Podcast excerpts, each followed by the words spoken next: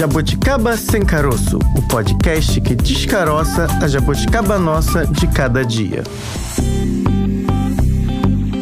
Olá, jabuticabers! Está começando mais um meu, dela, nosso Jabuticaba Sem Caroço. Tudo bem, Bárbara? Tá felizinha, Francine é porque Augusto? hoje é sexta-feira. Ai, tá tão e feliz. amanhã é sábado. E depois domingo. Domingo. E segunda a gente tá aqui de novo, mas vamos por partes. E você pode dormir até... Até dormir de novo.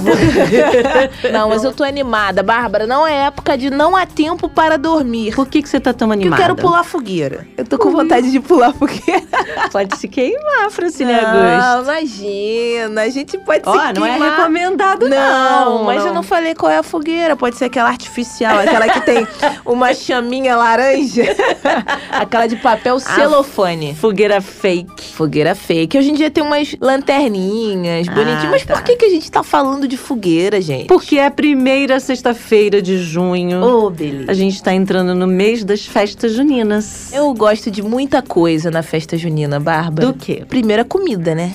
É? Acho que o ambiente me remete muito à infância. Eu lembro que tinha uma determinada época do colégio que aí separavam quem vai ser o seu par. Vamos fazer os testes, o treinamento da quadrilha. Eu gostava de no pesca-pesca lá. É pesca-pesca que fala? Não, Pescaria. pescaria. É, pescaria. Eu sempre ganhava um sabonete, mas eu ficava feliz. O dia que eu ganhei uma caixa de bombom, eu fiquei emocionada. Ainda eu vou contar isso, gente. Hoje pode, né? Mas aí falaram assim pra mim. A tia lá do colégio falou assim pra mim: Olha, eh, você ganhou, tá reservado, mas a gente vai continuar deixando aqui, porque senão o pessoal não vai querer jogar. Ou seja, as pessoas jogaram atrás da caixa de bombom e eu já tinha pescado ela. Enganaram as crianças, gente. Olha que triste. Eu, tô estou passada revelando. Eu estou Eu revelando tô isso. passada olhando pra ela sem reação, porque a tia da escola, a professora, melhor a gente mudar de assunto. Vamos, vamos cortar Vamos esse programa. Vamos tirar a gente daqui. Mas, ó, a moda também estava ali na, na- Você perguntou porque eu gostava da festa junina. Porque era todo um campeonato também pra saber a melhor roupa. é verdade. Quem tava caráter, É quem não verdade. tava. Você com a mulher antenada na moda, devia saber. Sou mulher antenada na moda? Não sou nada. Eu sigo as pessoas antenadas na Hum, moda. É o pulo do gato. Esse é o mês que começa o inverno, Fran, e a estação dos casacos, das botas, É, aqui, dos ó. gorros. Tem gente que diz que roupa de frio é mais elegante. É. Porque você pode ali usar jaqueta, né? Uma roupa que dá um up aí no visual. Mas nessa conversa aí, tem gente que acha que eh, não é tão divertido assim combinar as coisas. Você combina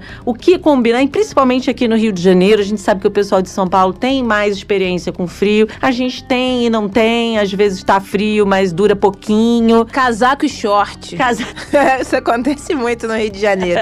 Não faz nenhum sentido, não mas faz é comum. sentido, mas usa, né? Só que, como a gente aqui não tem roupa, você diz que eu sou elegante, mas eu não tenho roupa, eu não sei fazer combinação. Ela tá com um, um lenço Ah, eu hoje no amo as pescoço. Eu quero câmeras aqui nesse episódio para mostrar como Bárbara Pereira está a caráter. Eu amo echarpes, mas isso, não Isso. quer dizer que eu saiba combinar Eu coisas. falei lenço, né?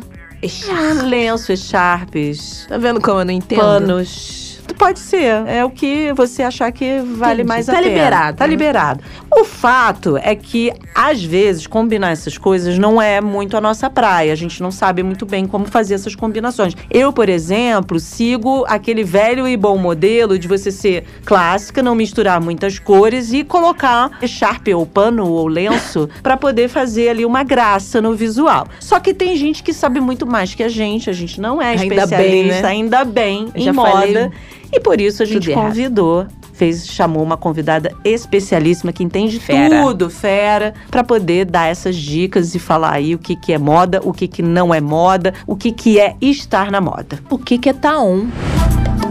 Jabuticaba tá on. Esse é um assunto para Renata Abranches, consultora de moda, Sabe especialista em moda, sabe tudo. Não vou negar aqui, você ouvinte, que eu conheço a Renata de muitos anos, é uma pessoa que eu admiro muito. Por isso que você sabe tudo de moda, Bárbara? Hum, acho que sim. Elegante. Eu olho pra Renatinha e falo, eu quero ser igual a Hum. Renatinha. Renatinha, sei que você sabe muito bem desse assunto, porque eu sempre vi você sempre falando sobre esse assunto com nenhuma amarra. Conceito de moda para você é algo que vai muito além do que está na vitrine, do que é muito além do que está sendo dito, assim, ah, isso é agora a moda. Eu vejo você vestida, eu falo, eu quero ser exatamente igual a ela, sem nenhuma obrigatoriedade de nada. O que, que tá na moda, Renata? Ai, que coisa linda. Primeiro, muito obrigada por esse convite que me deixa muito feliz. Então, um beijo grande para vocês e para toda a comunidade, né, da Jabuticaba Sem Caroço. É, aqui e a gente eu... chama de jabuticabers, Renatinha. ah, demais, de jabuticabers, que sintam-se todos abraçados e beijados, todos, todos. Vamos lá. Então, como você disse, é um conceito muito amplo. Até bem pouco tempo atrás, o conceito mais corriqueiro, né, era de você estar em dia com o que estava nas vitrines, nas revistas, nas novelas. E hum, muito bom que a gente tenha ressignificado esse conceito e entendido de uma forma muito mais ampla é, o conceito de moda, né? E aí eu digo assim, falando, traçando em linhas gerais, que a gente pode afirmar que hoje o entendimento é muito mais sobre você estar conectado em dia com as pautas, com as demandas do mundo, jamais alienada, né? E mais que nunca, tá? Eu acho que sempre teve isso, mas agora existe uma consciência. Estar na moda é você estar em dia com os movimentos sociais, políticos. E aí, é, por consequência dessa sua conexão e dessa sua visão de mundo, você faz as suas escolhas, né? Todas elas. E tudo isso pode ser também é, considerado moda. Né? Muitas vezes então a gente fala assim, ó, de, dos filmes, das séries que a gente escolhe ver, é, os livros que a gente escolhe ler, as marcas, os movimentos de moda ou de cultura que a gente resolve incentivar, a camiseta que a gente decide usar, tudo isso revela a nossa visão de mundo, o nosso jeito de observar o mundo, de estar no mundo. Né? Então, a moda é também um, hoje, né, mais que nunca, uma escolha política. Que marcas você vai comprar, financiar? Elas são predadoras? Elas são marcas responsáveis? Então, e assim, a boa notícia disso tudo é que esse entendimento de moda mais ampliado, para não só o que você veste, mas para todas as suas escolhas e manifestações, é muito compreendido pelas gerações é, novas. A geração uhum. Z, que está aí com entrou no mercado de trabalho 25, 26 anos, crescendo com outra cabeça, com outro chip, a geração alfa que está aí vindo, que hoje ainda é pequenininha, mas está crescendo, e essa turma aí vai ser metade da população planetária em 2030. Então, que bom que a gente tem aí possibilidades novas com essa turma que valoriza outras dimensões do ser, não somente a estética. Ela faz parte, sim, ela é uma expressão, mas ela só é o resultado de todos esses pensamentos, de todos esses conceitos, de todas essas visões. E eu acho também, Renata, que, pelo menos para mim, a questão da moda, do vestido, da sensação, vai muito como estão outros aspectos da sua vida também. Eu já tive roupas que eu comprei comprei, tava naquele momento ali na loja, empolgada, lindo, maravilhoso, lá no alto, e depois eu, gente, isso não tem nada a ver comigo. E eu deixei pra lá, uhum. e depois eu botei de novo, não, mas ficou bom, nesse dia eu tô, uhum. tô pensando outras coisas. Eu acho que também é muito se entender, se conhecer. E tem gente que vai falar que, ah, você não tá na moda, mas acho que quando a gente tá bem, a cabeça tá legal, você tá se sentindo bem, acho que você mesmo faz ali a sua moda, o seu momento, né? Sim, Francine, totalmente. Então, o que é estar na moda, assim, aproveitando o seu, o seu conceito aí para gancho que você dá, é assim, é você estar tá plena com você, mas, né? Você estar tá satisfeito, conectado à sua essência, confortável dentro daquilo, né? Porque o estado de espírito é muito determinante, sem dúvida. Uhum. É, a nossa visão de mundo também, né? Mas a gente precisa respeitar e a coisa muda. É impressionante como a gente muitas vezes vê tendências que a gente dizia assim, não, pelo amor de Deus, eu já usei isso, mas isso é péssimo, isso é ó. e daqui a pouco o negócio volta. Porque aquilo faz sentido. Primeiro que tem muita gente estudando os comportamentos, né? Uhum. Muita gente estudando os alfas, que são um público bem pequenininho, mas que está com uma antena muito conectada com tudo e acaba intuitivamente, a gente pode chamar, criando novos caminhos estéticos, inovando, é, sem muita consciência daquilo. Na sequência, tem uma série de outros consumidores, aí são os alfas, aí são os tem outros, né, o consumidor mais regular, que na sequência disso vai adotando essas inovações, né, essas ideias criativas e de uma forma geral a gente acaba trazendo referências do passado porque é um campo mais seguro, é o que nos é familiar. Então, aquilo que já foi feito um dia, que já está pronto, que já teve numa revista, numa novela, né, um filme clássico, a gente olha e reconhece, e é mais fácil reproduzir alguma coisa parecida, porque nunca vem igual. Sempre vem também vestido de, da aura do momento, né? Do mood, né? Do humor, do estado de espírito coletivo, né? Do espírito do momento. Então, assim, é muito interessante esse vai e vem, e uma hora a gente gosta, outra hora não gosta, isso faz parte. Esse é um assunto importante. O que já foi tendência no passado e a gente já riu, pode voltar com uma outra cara, com uma outra roupagem no momento. A gente falava aqui outro dia, Renata, assim, a pochete voltou. É, tinha três coisas aqui que eu tinha anotado para falar com a Renata, que era assim, como eu aprendi que assim, pochete nunca, lá, né, no nos anos 80. Pochete nunca, bota branca nunca e Crocs nunca. A Bárbara ama Crocs. Ela tá doida pra eu comprar um.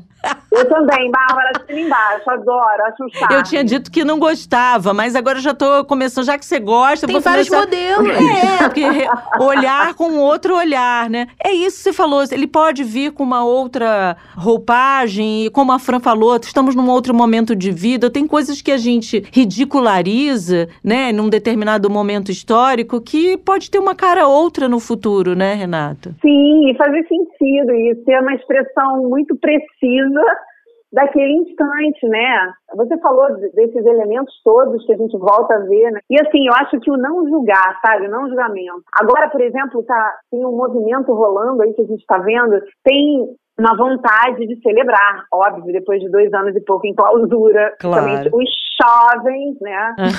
e assim, as, as redes voltando, a turma na fitação colorida, então tem uma roupa meio espetaculosa, uma roupa de clubber, de raver, então voltou a coisa dos anos 2000 aí, né? Muito forte, misturada com uma estética de metaverso, que é um tema do instante. É, nossa!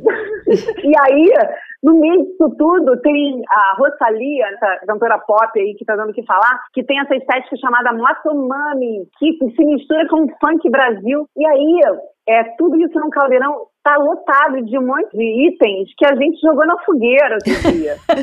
e daqui a pouco a gente, quando se vê, já se embrenhou. E, e, isso faz parte do espírito do tempo, né? A gente passa a curtir, é divertido. E assim, o que eu mais me interessa trazer aqui para falar assim, é, ainda complementando o que é estar na moda, o mais legal disso tudo é a gente entender que assim, a moda é para ser é uma forma de você transformar o mundo através da sua expressão, através do fazer. Eu gosto mais das do que a moda pode proporcionar do que a moda em si, né, do objeto, né, uhum. que é o objeto materializado pela moda, que é uma jaqueta, uma camiseta, um calçado, uma campanha, um editorial, uma revista. Me interessa muito mais poder de transformação que todas essas imagens ou todas essas, muitas vezes, campanhas, todas essas opiniões expressam. Então, muito em breve, é, a gente também vai ver uma mudança completa no cenário, no, na forma de, de pensar, de fazer, de consumir moda. E essa turma jovem que eu citei é a, a maior adepta disso. Por exemplo, a gente pode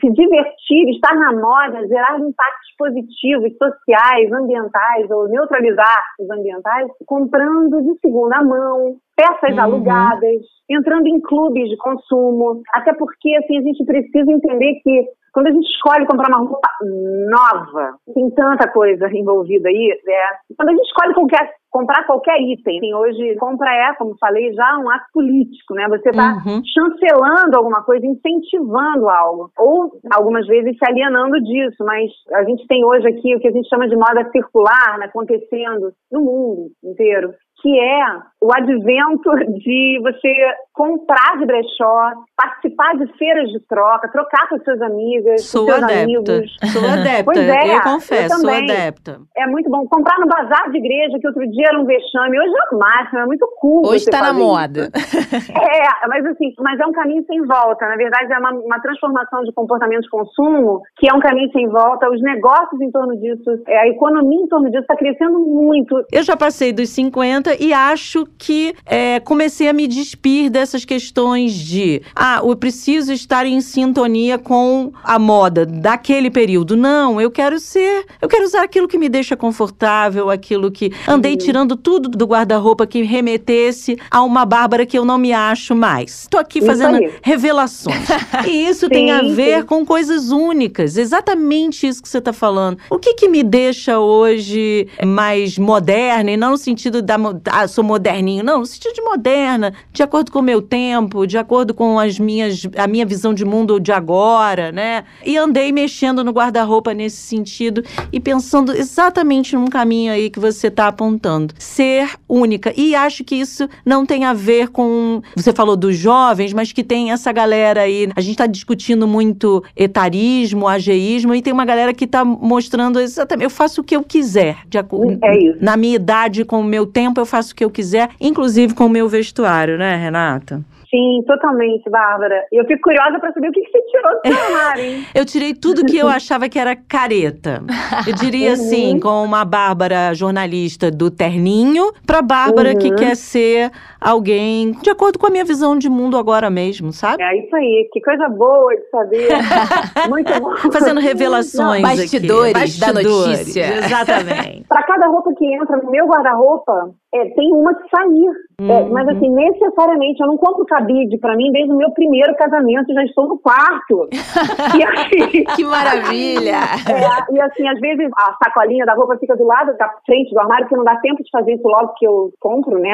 A sacolinha, o, o envelopinho. E eu não trepo uma roupa na outra, não. É um cabide, eu não fico. Ah, muito fácil, não compra cabide, mas antes eles eram magrelinhos, agora eles são gordinhos. Cheios de roupa em cima, mas não, não é assim. Então tá tudo armadinho. E assim, pra mostrar que isso é possível, né? Mas aproveitando esse momento de dias gélidos, de noites inacreditavelmente geladas, né? Oh. quantidade de gente precisando. Então, diversos movimentos. Procure um na sua cidade, no seu bairro. Leve você mesma. Então, eu acho que sempre essa oportunidade de fazer circular. Você não sabe quando vai encontrar alguém que precisa. Então, se você puder deixar, se você tiver carro, já uma sacola ali com a roupa, você pode encontrar alguém ali que precise, perguntar se ela aceita, ou deixa na sua bolsa, em algum lugar assim, porque muitas pessoas precisam e você tendo para compartilhar com o próximo é muito importante. Agora, sobre temperaturas, Renata, não sei se é mito, fato ou fake, você vai me contar.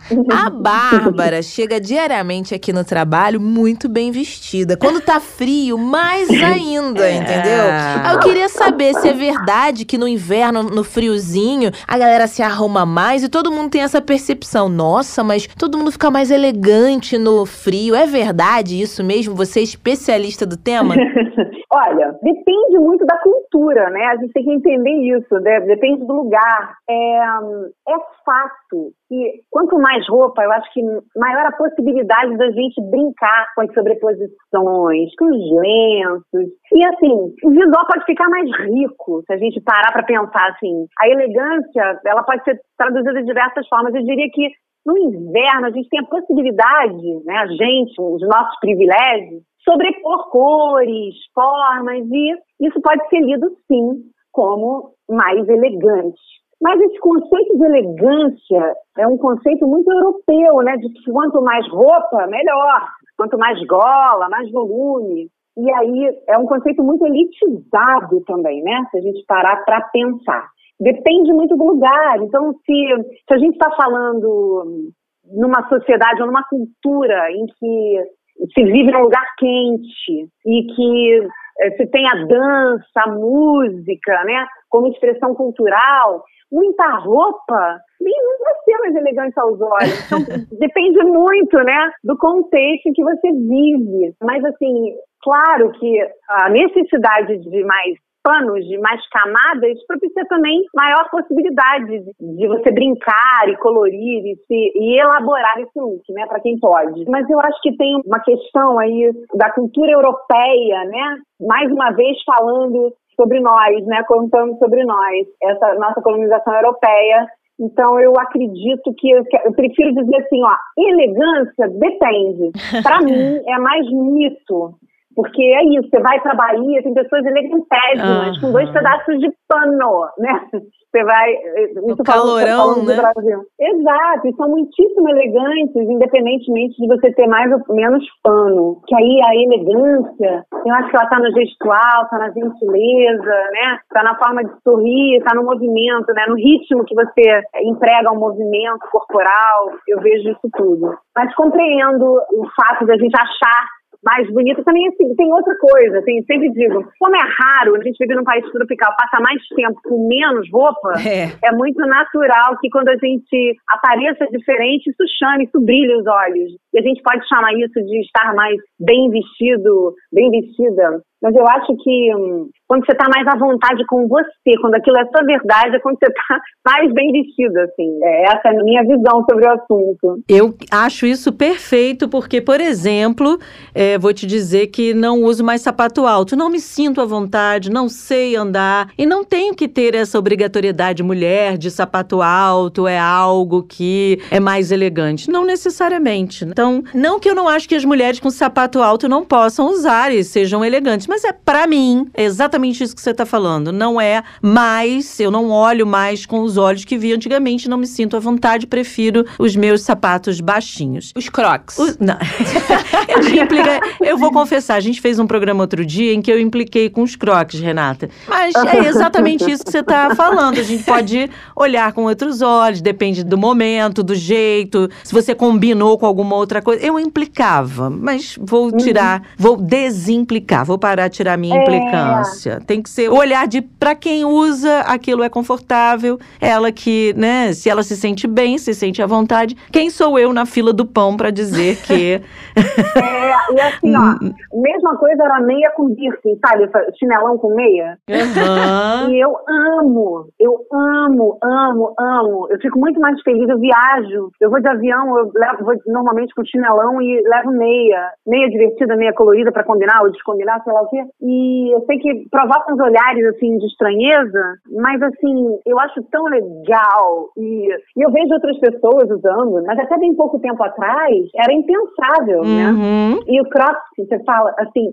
porque, assim, eu, eu acho um charme chefes de cozinha, e eles usam, né? É verdade. E com avental, com a calça larga, colorida, a calça é xadrez, a blusa é de outra cor. Então, assim, o cabelo é descabelado, tem um contexto de estar tão à vontade. Isso, para mim, é belo isso estar bem vestido, né? Quando você está dentro de você, né? As pessoas mais bem vestidas que eu conheço estão muito à vontade sempre dentro delas. E assim, às vezes, adoro observar, né? Pessoas que vão em programas serem entrevistadas ou mesmo em festas, em ambientes sociais. Isso quando você vê uma pessoa desconfortável dentro de um modelito, né? Uhum. E uma pessoa confortável, plena, leve. É tão mais gostoso de ver, né? A pessoa tá ali, não respira. Você vê que ela não tá é. à vontade, ela pode estar com a roupa maravilhosa, mas é um clichê, mas é a roupa que não lhe cabe não. literalmente, né? É, é difícil. Agora, Renata, dica para os nossos jabuticabers. O que não hum. pode faltar em um guarda-roupa a qualquer tempo? Primavera, verão, outono, inverno, aquela, aquele básico ali que você fica bem, fica feliz, se resolve. Em qualquer difícil. estação e em qualquer tempo é, da vida, tempo mesmo, né? né? Tempo. Sim, então tem algumas coisas que até eu utilizo no, meu, né? As camisetas de algodão básicas, sabe? As camisetas. Aí manga longa, manga curta, camiseta de algodão básica. Principalmente as de, de, tom neutro, mas assim, até vale você comprar a sua cor preferida. Em geral, elas têm um preço médio super palatável. Eu tenho duas gavetas só dessas camisetas. Então, assim, eu uso embaixo de tudo, uso misturo com o segundo item que eu vou falar. Uma boa calça jeans e uma boa calça de alfaiataria. E você coloca esse básico que é eterno, com outro básico eterno, um jeans legal, que você também hoje compra um monte de jeans legal, também de segunda mão. Agora tá rolando até esse jeans que lembra aqueles dos anos 90, semi-bag, bag, adoro, acho massa. Você bota um lenção colorido, bota né, uma faixa colorida, até um cinto diferentão é, isso é coringa no guarda-roupa, né? É uma calça de alfaiataria, são os tecidos mais estruturados, tem um cós maior, bolso lateral que caiba o seu celular, que caiba na mão confortavelmente. E também, e sempre assim, é, buscando as cores neutras para esses itens. Então, são os tons de areia, os tons de caramelo, de caque, é, o preço, naturalmente. Um tênis, Bárbara está falando aí do tênis. Sim, o tênis que ele, ele, é super polivalente, assim, você tem um tênis bom, eu acho que assim, fazer um investimento num tênis bom que vai te habilitar caminhar, correr, viajar, também ir para reuniões de trabalho, né, ir para festas, ir para shows, festivais. Então, assim, um bom tênis é algo que eu sempre digo assim que é um bom investimento, né? E para te trazer conforto também, não vai te dar dores na coluna e tal. E assim, eu penso uma jaqueta boa, pode ser uma jaqueta jeans, uma jaqueta corta-vento, que é de zíper. Você tem uma jaqueta daquelas boas, você vai usar dia sim, dia não, no inverno, mesmo no verão, você vai para um lugar que tem ar-condicionado, ela pode ser mais leve. E eu dou uma dica que é o seguinte, para o inverno, eu não tenho muitos casacos, não tenho muitos agasalhos, tenho assim, um ou dois tricôs que eu gosto mais, mas você sabe que o truque que eu utilizo até quando eu viajo para fora, em lugares mais frios, eu coloco, eu tenho tipo, eu tenho dois conjuntos que são tipo de segunda pele, são malinhas muito fininhas de blusa e de calça tipo legging. Uma delas é térmica, a outra não, mas faz o papel de roupinha térmica. Então, quando eu coloco ela por baixo, eu coloco vestidos super leves por cima, coloco tênis, e aí a jaquetinha leve já resolve. E aí, para arrematar, eu sou uma colecionadora de lencinhos de brechó, que eu compro a 10 reais, 5 reais, lencinhos e lenções. O lenço, para mim, ele é um truque maravilhoso, que eu amarro no pescoço, amarro na bolsa. A fotografia fica contra a cara, porque eu vou mudando o lenço, com 10 reais, eu tô com a, eu tô com a mesma roupa, só que aí eu viajo, levo duas ou três roupas para viagem. Só que eu vou trocando os lenços e ele faz um efeito visual muito legal, porque e eu não tenho lenço neutro. Os lenços são onde eu coloco as cores, é, muitas cores, e, e assim, com 5 ou 10 reais eu mudo completamente a vibração da fotografia, da, ou da imagem, né, que eu quero passar quando eu vou fazer palestra, dar aula, também eu uso esse recurso do lenço para arrematar. Então, isso que eu faço. E também sempre digo assim, gente, né, tem o recurso de o batom colorido, a unha, tudo isso também é recurso para a gente fazer combinações e mudar o corte de cabelo, o jeito de prender o cabelo. Então, a gente tem muitas formas de se renovar sem necessariamente precisar consumir desenfreadamente, sem consciência. Então, a gente tem muitos recursos baratos para estar sempre com uma imagem renovada, porque tem horas que cansa mesmo, né? Então,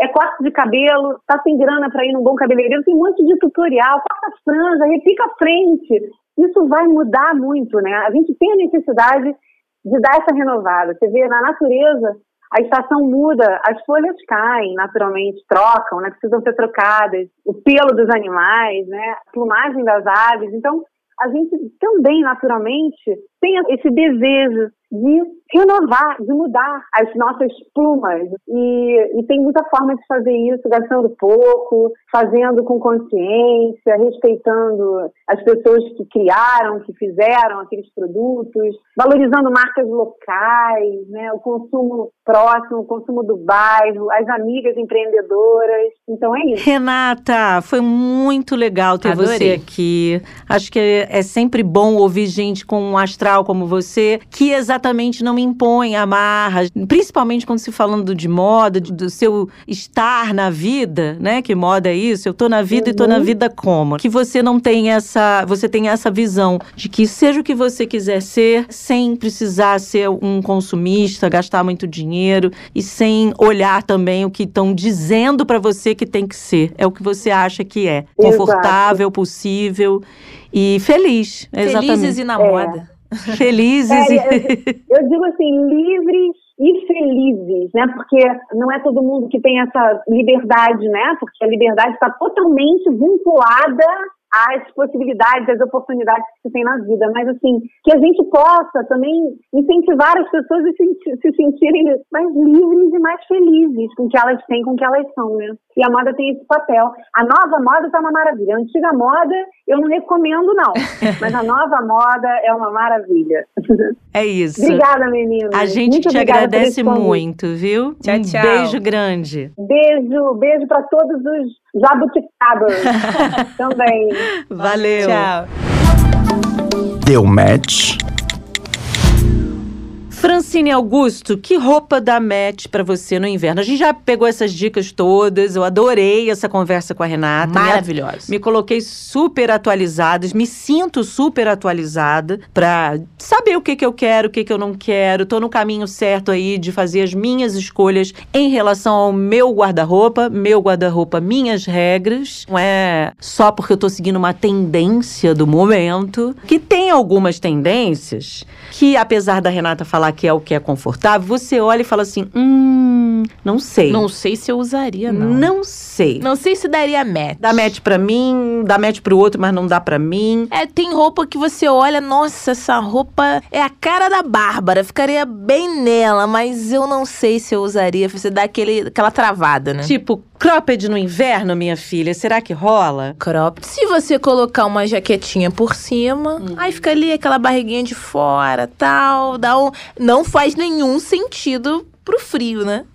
um frio, aquela coisa, mas é um estilo da pessoa, né? Talvez, não sei. Aliás, a Renata deu uma dica legal depois que saiu do ar. Ela falou pra. deu uma dica aqui de seguir um brechó. Não é um brechó, na verdade são meninas que falam de coisas de brechó. E que é uma dica legal que tá no Instagram, que é o Não Tenho Roupa. Tem quase 200 mil seguidores e elas dão dicas de combinações. Achei super bacana aqui. Tem a tal da blusa bufante. E tem o Crocs. Eu tenho, não, não tem Crocs, não. Tô vendo aqui, tem umas dicas legais mesmo de combinações e que são coisas que são atemporais. Você pode usar, né, comprar não tá na vitrine desse momento, mas enfim, você faz misturas que podem dar muito certo. Fica a dica e o nosso próximo assunto de Deu Match é já que a gente falou de roupa, roupa de festa junina, você falou uma coisa legal no começo, Fran, que é o período de escola, né? Muitas escolas, aí eu vou trazer uma coisa um pouco mais séria nesse deu match aqui. O que, que não dá match em festa junina? Os educadores dizem o seguinte: você tá aí, trabalha numa escola, é orientador de escola, é professor, enfim, você tá numa escola e vai organizar uma festa junina. Não façam da festa junina uma caracterização que pode ser, se tornar ridicularizando as populações que vivem nos campos. Ah, é. E qual é essa questão? Roupa rasgada, dente pintado, cabelo desarrumado, Desgrenhado. desgrenhado, para dizer que quem vive no mundo do campo, né, na- no rural, no dizer que quem vive no ambiente rural, que de um modo geral faz essas festas, produz essas festas, embora tenha festa junina hoje nas cidades, mas essa representação do mundo do campo não pode ser uma forma vexatória, como se fossem os chamados jecas tatus. Então, fica a dica que não botar roupa rasgada em criança, não pintar dente de criança, não, a pintinha pode ser até bonitinha, mas Fofo. às vezes pode representar sujeira, não é legal. Vamos ficar ligado nessas dicas dos educadores, porque elas servem muito para a formação da criança, como ela vê esse outro que está lá no campo, essa outra figura que está no Às campo. vezes é o único contato que ela. A única Exatamente. aproximação e ela vê desse jeito, né? Nada legal. Fazer Maria Chiquinha é legal, botar a roupa da festa junina é legal, fazer aquelas coisas com fitas, com, mas não botar no sentido de ridicularizar essas populações. E para a gente saber mais sobre festa junina, a gente tem um convidado especial também. Todos são especiais. Aí é a hora de eu contar, ou melhor, cantar. Já tá chato isso, é porque eu fico emocionada com festa junina. Vamos deixar o Hugo Neto falar. Ele vai Fran? cantar? Não vai cantar, não. Ah. Ele sabe dançar. Oba! Saideira! Esse é o assunto para o professor Hugo Neto, da Universidade Federal de Pernambuco. Hugo Neto, muito obrigada por aceitar conversar com a gente é, sobre esse assunto tão importante né, para a cultura brasileira, para a cultura popular brasileira, que é a retomada aí das festas juninas. Obrigada, Hugo. Olá, Bárbara. Olá, Francine. Oi. Eu que agradeço o convite para bater esse papo sobre São João. Estou feliz demais da, de poder conversar com vocês sobre esse tema tão importante. Hugo, são dois anos aí, né, sem ter festas. E esse cenário ficou bastante complicado, né, para as companhias, principalmente na região Nordeste, que tem muitas associações, muitas quadrilhas. Queria que você desse aí um panorama desse cenário para o nosso ouvinte, que talvez não tenha tido nenhum contato até então com esse universo gigantesco das festas juninas no Nordeste. Então, Bárbara e Francine, as festas juninas do Nordeste, elas mobilizam um mercado, a princípio, né, um mercado enorme, enorme que envolve desde os serviços de turismo e lazer, até os serviços mesmo de tecidos, aviamentos, comida, envolve muitos serviços, um, um mercado muito extenso e a interrupção das festas tirou o emprego e a renda de muita gente, né? Acho que eu posso comparar com o Carnaval do Rio de Janeiro, porque tem o mesmo peso e a mesma força turística e mercadológica que essas grandes festas públicas populares têm. Além disso, né, e aí eu acho que também é muito importante, tal, tanto quanto o mercado, né, tanto quanto a geração de emprego e renda, é o quanto as festas juninas elas são importantes para o imaginário, para as relações afetivas, subjetivas e sociabilidades, né? São grandes festas públicas que marcam o nosso calendário e a experiência da ausência das festas foi muito pesada para as cidades em que tem essa festa como tradição. Eu, eu falo aqui do Recife, e o Recife tem uma festa junina tradicional, mobiliza muitos grupos de quadrilha, por exemplo. As quadrilhas aqui são grandes grupos competitivos que ensaiam anualmente para concorrer nos festivais que ocorrem no mês de junho, que a gente chama de festa junina, mas é o mês inteiro de junho que tem festividade, sabe? E essas festas foram interrom sendo interrompidas, as atividades das quadrilhas foram interrompidas, as sociabilidades das periferias do Recife foram interrompidas. Toda a cadeia produtiva para a elaboração dos espetáculos anuais que as quadrilhas promovem foi interrompida.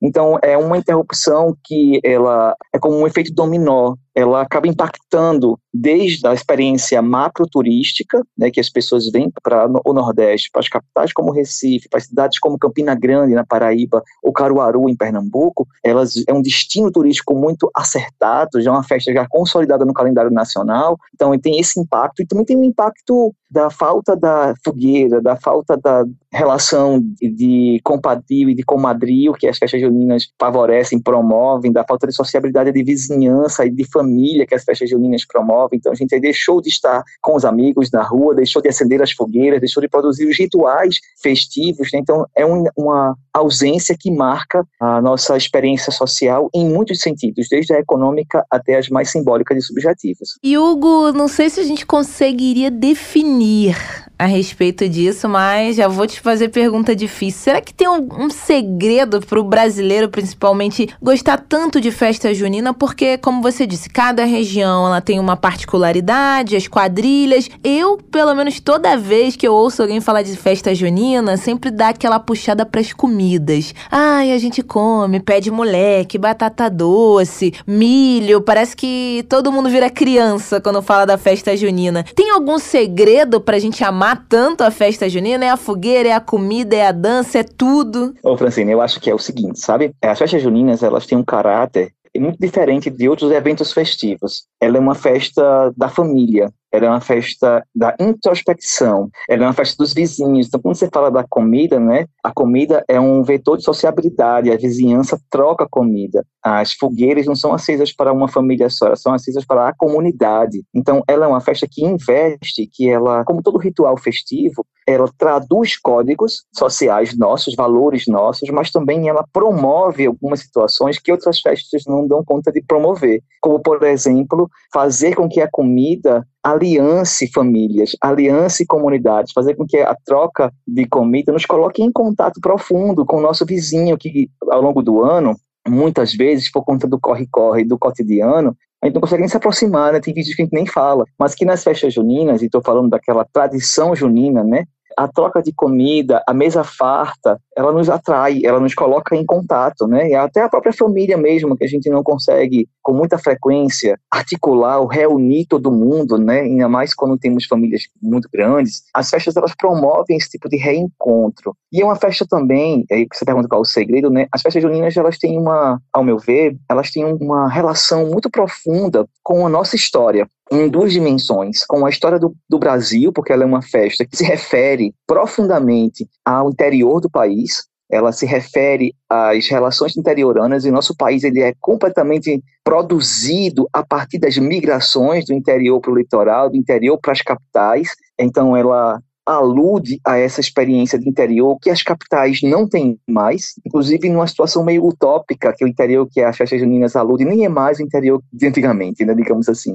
É, mas ela alude a essa experiência de interior, essa experiência familiar, comunitária que a gente tinha, essa é uma dimensão importantíssima. E por outro lado também, ela, as festas ela, elas aludem também uma modernidade, né, assim, é o campo na cidade. E aí a gente traz uma saudade desse campo, essa nostalgia do interior, essa vontade de ser, como você falou, criança, família e comunidade. E por outro lado também ela nos provoca, ela instaura nas grandes cidades essa experiência mesmo de repensar nossas origens. Nós somos também frutos de um processo migratório, nós somos também, mesmo na cidade, nós somos modernos e tradicionais, nós somos essas famílias que se reúnem para comer o milho, para celebrar, porque as festas juninas são celebrações, grandes celebrações da fartura. Durante o mês de junho, no solstício de inverno para nós, que é já a herança do solstício de verão na Europa, é no solstício de, de inverno para nós que nós comemoramos, celebramos a grande colheita, a fartura, a fertilidade da humanidade e a fertilidade da terra, né? O milho brotando é a fertilidade da terra. E a gente dançando forró agarradinho, a gente promovendo a centralidade da família, a gente celebra, então, e as famílias das mais diversas formas, tá? As famílias, inclusive, escolhidas por nós, nossos amigos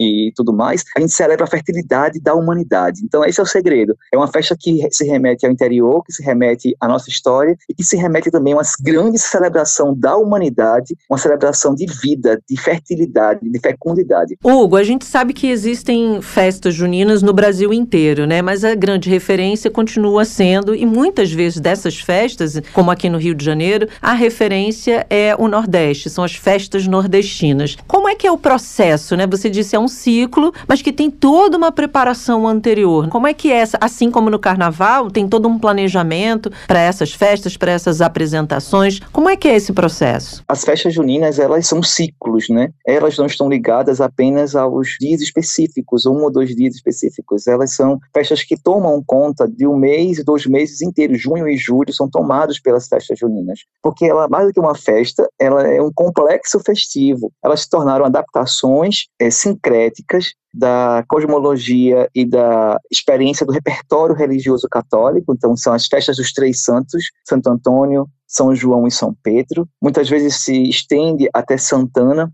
que é também em alguns interiores do Nordeste, elas, é, as festas encerram no, dia de Santana. Então é um quase dois meses, junho e julho, tomado pela energia, pela atmosfera da festa. Né? Então quem vem a Caruaru, quem vem a Campina Grande, quem vem a Recife, quem vai a Fortaleza e os vários interiores do, desses estados, né, do Ceará, de Pernambuco, da Bahia, é, para desfrutar das festas, elas não precisam chegar aqui no dia 23 de junho, que é a véspera de São João. Se elas chegar aqui no mês, no começo de junho, ela já vai encontrar um calendário festivo poderoso já acontecendo nessas cidades. Eu digo com relação à estrutura festiva, né? Os chama de arraiais, Sim. que são os palcos, os polos, onde se apresentam as quadrilhas, onde se apresentam as atrações de forró, que é o ritmo mais requisitado dessa festa. Então, o mês inteiro você vai ter festa nessas, nessas cidades. Para isso, então, isso demanda um planejamento, isso demanda uma organização do poder público, que é o grande financiador da festa, mas também dos fazedores das festas. Né? Aí a gente pode pensar os organizadores de arraiais, as quadrilhas juninas. As quadrilhas, por exemplo, elas ensaiam um ano inteiro para dançar no mês de junho. Dançar nos concursos e dançar também nesses arraiais, essas apresentações nos polos e nos palcos espalhados pelo Nordeste inteiro. Elas ensaiam ciclicamente e quase que ininterruptamente. Elas começam a ensaiar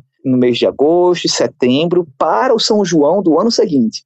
E aí, nesse São João, elas mostram, apresentam a culminância de processo de meses de preparação. Então, São João, na verdade, as festas juninas, elas, para quem vivencia quem as produz, ele nunca acaba, porque ora estamos nos organizando para ela, ora elas estão acontecendo. Então, nunca existe uma, um hiato muito grande entre a festa e a preparação. É tudo muito pertinho, muito colado. Estamos o tempo inteiro se preparando para ela. No mês de maio, por exemplo, a gente já tem os produtores de milho no interior do estado produzindo milhos, produzindo milho com muita velocidade e muita presteza para poder chegar aqui no mês de junho, para poder ser vendido nas grandes capitais, nas festas é, pensando nos produtores rurais. Nas cidades, desde o começo do ano, as costureiras estão fazendo roupas, as bordadeiras estão bordando vestidos para vender e para serem usados pelas pessoas na festa. Então a festa está o tempo inteiro antes de junho. Quando chega em junho, é só culminância, é só a apresentação desse período enorme de constante organização para que ela ocorra. E Hugo, tem algum, não sei, top 5, top 3 do melhor São João do Brasil? Ih. Algum tipo de campeonato? Porque assim, te, ou tem para todos os gostos. Porque, por exemplo, tem gente que prefere o Carnaval do Rio, o Carnaval de São Paulo, que tem mais a tradição dos blocos, no Rio é mais Marquês de Sapucaí, em Salvador já é mais micareta. As festas têm as suas particularidades, mas tem assim o top do top para quem quiser conhecer a melhor do Brasil. Tem, não tem? Como é que fica? Cada uma tem o seu jeitinho. Veja, Campina Grande e Caruaru, Campina Grande na Paraíba e Caruaru aqui em Pernambuco são duas grandes cidades que rivalizam historicamente tentando é, enquadrar suas festas no melhor São João do mundo, o melhor ou maior São João. Caruaru faz concursos de maior cuscuz, maior fogueira. Campina Grande faz o maior, a maior festa, a maior cidade cenográfica. Um então, Guinness elas Book. estão sempre disputando. Isso, exatamente. Eu vou dizer que nesse top, talvez Campina Grande e Caruaru sejam as cidades mais conhecidas por produzir esse mega evento festivo, certo? Mas o São João também, Francine, é aquela festa que ela recorre a uma categoria muito cara a nós, que é a de tradição é, dentro da cultura popular. Eu não estou falando do conservador, do arcaico e do velho. Estou falando daquilo que não virou um mega evento ainda, mas que continua cativando o público, sabe? Então, tem muitas cidades do interior, eu vou citar uma aqui em Pernambuco, por exemplo, chamada Arco Verde, que o São João, ele, a festa junina, ela, São João é uma forma como a gente chama a festa junina aqui em Recife, tá? Então, a festa junina ou São João, de Arco Verde, ela coloca o coco, que é uma brincadeira popular, uma dança, um ritmo popular muito, muito comum aqui no Nordeste, como central, mais do que o forró. E aí ela se transforma numa festa diferenciada. É algo especial estar em, em Arco Verde, porque você vai ver uma outra brincadeira, um outro ritmo colocado numa espécie de centralidade simbólica. Você vai ouvir mais coco, participar dos, dos shows de coco. Isso é tão interessante, porque isso dá uma diversidade da festa. Né? Outras cidades, elas são menorzinhas, pequenas, alguns distritos, e que se remetem às músicas de Luiz Gonzaga, sabe? Aquelas músicas que a gente escuta e que dá uma nostalgia, uma saudade, mesmo sem a gente nunca ter ido para aquele lugar. É. Ai, que saudade que sinto da noite de São João, a lua do sertão, o luar do sertão. Pronto, essas cidades pequenininhas, elas produzem festas com o trio de sanfoneiros, o forró pé de serra, as famílias reunidas, a grande fogueira. Essas festas são muito poderosas na sua essência, no seu poder de produzir em nós, nos cativar e produzir em nós afeto e sociabilidade. Então, se você não quiser ir para um mega evento como Caruaru e Campina Grande, e nem quiser ir para uma outra festa, que também é um mega evento, mas que o forró não está no lugar central, como é o caso de Arco Verde, basta procurar uma cidade do interior também, você vai encontrar muitas festas juninas que são top, mas que elas conservam um outro movimento mais intimista e menos espetacular da experiência festiva, e que também é lindo de ver, também é muito bom de participar. Nas capitais, Francine, como Recife, por exemplo, a gente tem uma experiência muito diferente, né? Porque o que a gente tem aqui são, os, são shows de forró, são as quadrilhas dançando, mas a gente está no Recife, que é uma, é uma, metrópole, é uma cidade urbana fortemente é, marcada pelas diferenças sociais. Então, a, talvez em Recife a gente tenha uma, uma espécie de festa junina que emula ou representa aquilo que está no interior, mas ir para o interior, ver uma festa junina é algo muito especial. É muito diferente vivenciar o universo cantado por Luiz Gonzaga, estando lá em Exu, que é a cidade onde ele nasceu. E você vê a festa de Exu, por exemplo, aconteceu, de Petrolina, e Juazeiro, que são duas cidades em Pernambuco e na Bahia, que promovem festas enormes e lindas. E aí não é um mega evento de Caruaru, mas também é um top, na minha opinião, porque você vai vivenciar ali um universo que a gente canta o tempo inteiro de Luiz Gonzaga, que se refere às festas juninas, à sociabilidade, ao interior, mas está lá, ao vivo para nós, sabe? É uma outra experiência. Hugo, já que a Francine trouxe a treta para nossa conversa, que, né, quem é mais, polêmicas e tal, queria perguntar para você exatamente sobre essas festas maiores que muitas vezes colocam como a música central, não o forró, mas sim hum. é, ritmos de outras cidades, como por exemplo o axé. Vamos pegar sim, o axé, sim. muitas vezes você contrata um cantor que não é característico, não está caracterizado, não está ligado diretamente ao universo das festas juninas, que é, e a gente entende que seria o forró. Como uhum. é que você vê isso e se isso descaracteriza a festa? Porque a gente ouve muita gente falando, ah, não vou mais em festa junina, porque não é mais a festa junina do antigamente, exatamente com essa ligação que você falou, com Luiz Gonzaga, com o forró pé de serra. Festa raiz. A festa raiz e a brincadeira do raiz e do Nutella. Como é que você vê isso Exatamente. e se isso vai por esse caminho mesmo ou é preciso entender essas trocas? Então, eu fiz um trabalho sobre quadrilha junina, né? Bárbara se conhece, que uhum. é o uhum. trabalho que eu fiz com as quadrilhas no mestrado, né? E aí, nas minhas pesquisas, eu encontrei o trabalho da Luciana Chian, com uma professora maravilhosa lá do Rio Grande do Norte, que hoje está na Paraíba, no UFPB. A Luciana trouxe um recorte de jornal, de um jornal do Rio Grande do Norte, ela, ela estudou, ela fez uma pesquisa sobre São João do Rio Grande do Norte. E aí ela trouxe um jornal de 1901, e a matéria era: não se faz mais São João como antigamente.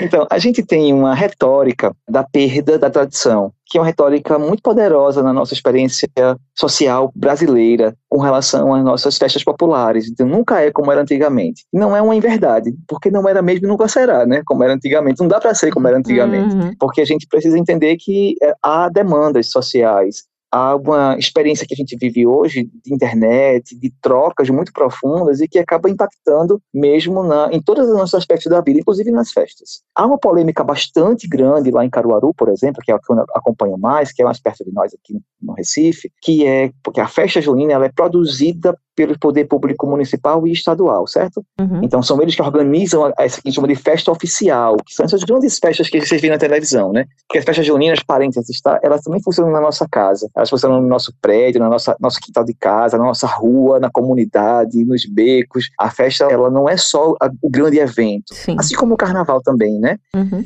Só que a prefeitura de Caruaru organiza esse grande evento e a polêmica todo ano é sobre a grade de programação. Então a última grande grande polêmica foi o Wesley Safadão. Né? Contrata não contrata, porque o Wesley Safadão está no, no São Calor e isso descaracteriza a festa.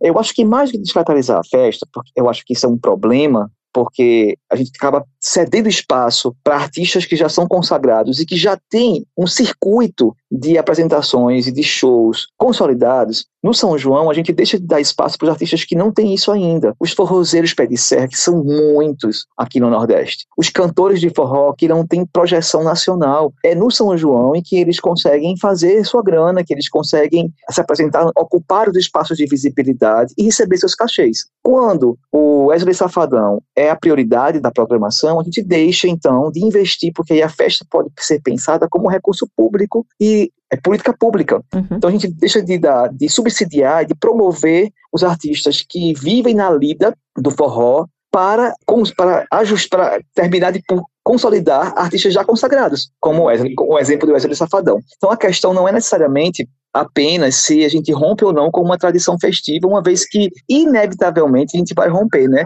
Inevitavelmente a gente acaba por promover trocas, por construir novas relações com a modernidade, com o que está ocorrendo, mas enquanto política pública de cultura, uma vez que é dinheiro público investido nisso, é muito difícil você ver que o Wesley Safadão ganha na casa dos 500 mil por um show, enquanto que se paga um cachê 10% disso, ou muito menos, para um forrozeiro ou para um grupo de pé de serra. Então, para mim, a questão que pega essa Bárbara mais do que descaracterização é mesmo o uso da política pública e a fecha como política pública que poderíamos investir nos artistas locais. Porque, por outro lado, também, você imagina a população pobre da periferia do Recife, do Rio de Janeiro ou da Conchinchina, que tem a oportunidade de ter gratuitamente o show de Wesley Safadão. Gratuitamente. Eles não precisam pagar a entrada para assistir um show de um artista que eles conhecem e que gostam. Então, há uma ambiguidade aí, sabe, nessa uhum. questão que precisa ser visto, porque é, a oportunidade também de uma parcela grande da sua população de assistir a um show de alguém que eles gostariam de ver e que não tem condição recurso financeiro. Então, o fato da gente estabelecer mais uma troca entre artistas consagrados e artistas locais na programação, eu acho que enriquece a festa no sentido de promover, então, entretenimento e lazer de uma forma gratuita para as pessoas. Entretanto, a distribuição do recurso para isso é muito desigual. Isso me incomoda muito. E Hugo, a gente já está encaminhando aqui para o final. Você é um pesquisador desse tema, é professor da UFPE e tem livros sobre esse assunto também. O que, que você tem observado aí em relação a esse ano? A gente está gravando aqui, mas vai ao ar no dia 3, se eu não me engano, de junho. É o início aí das festas juninas. A gente está vendo aí essa movimentação. O que, que você acha que vai ser esse ano de festa? Como vão ser as festas, pelo que você está observando? Dois anos após, quais são as expectativas de quem produz a festa e de também quer vivenciar essa festa, né? Nossa, Bárbara e Francine, aqui tá. Eu posso dizer que estamos todos bastante eufóricos com, com a festa. É, porque no caso do carnaval, por exemplo, aqui em Recife, nós tivemos carnaval no ano 2000, em 2020, né? No fatídico ano do início da pandemia. A gente teve carnaval em 2020 2020. Então teve São João. Então 2020 não teve São João, 2021 não teve São João. E não ter São João é muito ruim para nós todos. Ano passado foi proibido acender fogueira. Era proibido acender fogueira. Porque entendia-se que a fogueira era um, um elemento festivo que poderia levar as pessoas para a rua e a prefeitura aqui em Recife não queria que as pessoas fossem para a rua, uma, um movimento de saúde pública, né? Uhum. Fiquem em casa. E aí, não acender as fogueiras é não um exemplo de como você deixa de exercitar os rituais que marcam a nossa vida, né? Tem pessoas que têm promessas religiosas, tem terreiros que fazem seus suas festividades aqui em Recife, o sincretismo de São João é Xangô, então fazem festas para Xangô, festas para Ogum na época de São Pedro também. Então tem toda uma um complexo que está ali, no, que a gente nem enxerga direito, né, que faz parte do mês de junho, que foi interrompido. Então estamos todos muito felizes com a, a volta da festa, da festa acontecer de fato. Talvez, acho que a gente não esperava que conseguiríamos chegar esse ano. As quadrilhas, por exemplo, não estavam ensaiando até quando a prefeitura do Recife e as, as prefeituras do interior começaram a sinalizar que ia ter festa. Então as quadrilhas começaram a ensaiar no mês de março, o que é muito curto tempo de preparação, mas elas estão entusiasmadíssimas, postando, movimentando na internet o tempo inteiro, porque eu só queria dizer também que as festas não aconteceram de maneira presencial, mas elas ocorreram fortemente na internet, né? As quadrilhas continuaram postando coisas na internet, Aí não é o São grupos. João de antigamente, tá vendo? exatamente, exatamente. É, elas reocuparam as redes sociais e também produziram muitas atividades para que os quadrilheiros pudessem ter recurso financeiro, ter, fizeram, as quadrilhas fizeram arrecadação de cesta básica, distribuição de cesta básica para os quadrilheiros, porque estavam com necessidades. As pessoas que produziam vestidos de São João passaram a produzir máscaras e aí ocuparam a internet com isso. Então, o que acontece é que a, a festa estava ali sendo resilientemente adaptada, né? E agora a gente está feliz com a volta, entusiasmado com a volta e o mercado bastante aquecido com essa volta, porque as quadrilhas voltaram a comprar os seus tecidos, as empresas de transporte começaram a, a fechar os acordos com os grupos unidos, as quadrilhas, para poder circular circular pelo estado e pela região. As prefeituras começaram a produzir seus shows e com isso ganha a pessoa que produz o milho no interior que vende a cerveja na beira do show, lá no isoporzinho, todo mundo ganha com a festa junina. E a gente fica feliz com o retorno dessa possibilidade de cumprir os rituais festivos e de dançar forró agarradinho, que era o que a gente mais queria. Né? eu vou contar um segredo aqui, porque como eu já conheço o trabalho do Hugo, já li o livro do Hugo, Hugo também já foi noivo em festa junina. É. Oi, eu fui eleito o melhor noivo três vezes, viu? Três Aí, anos seguidos. Tá vendo?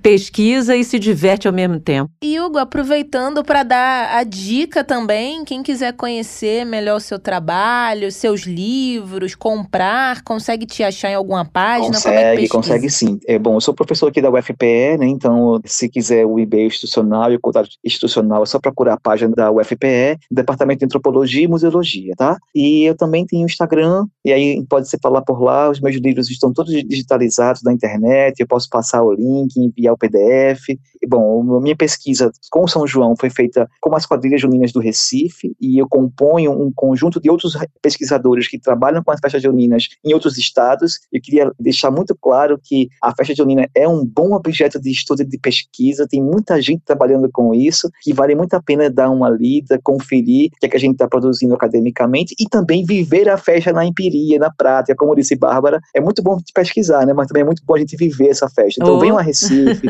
fiquem convidadas, Bárbara e Francine, venham para cá se quiserem. Eu levo vocês para festas, vai ser muito legal. Eu amo festa junina, Hugo. Muito obrigada por participar aqui do nosso podcast. Foi ótimo te ouvir. Adorei. É sempre bom te ouvir porque dá a dimensão do quanto as festas populares são importantes para nós e o quanto a gente precisa das festas para sobreviver, para viver com mais qualidade, né? Porque muita gente acha que, ah, não é momento de fazer festa, é sempre momento de fazer festa, porque é ali que uhum. a gente recupera as forças para seguir em frente, né? Exatamente, Bárbara, concordo plenamente, plenamente. É sempre bom viver, viver a festa, porque a festa é o que faz a gente viver e sobreviver. É verdade. Obrigada, Hugo. Até a próxima. Eu que agradeço. Tchau, tchau, gente. Tchau.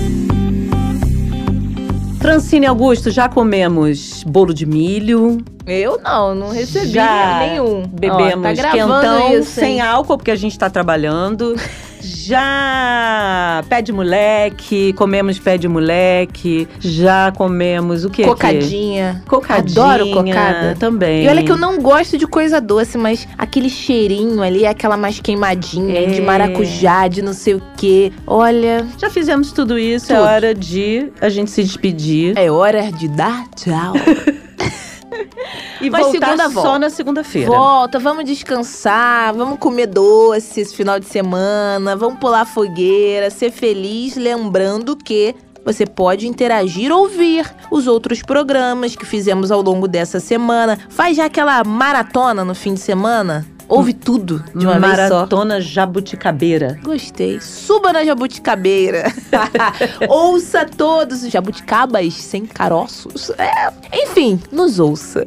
Até segunda, falando de moeda social. O que, que é moeda social? A gente explica tudo na segunda-feira. Tchau. Fica com a gente aí no Twitter. Twitter. Twitter. Arroba Jabuticaba SC. Nos siga, compartilhe, interaja conosco lá. Um beijo. Jabuticaba Sem Caroço, o podcast que descaroça a jabuticaba nossa de cada dia.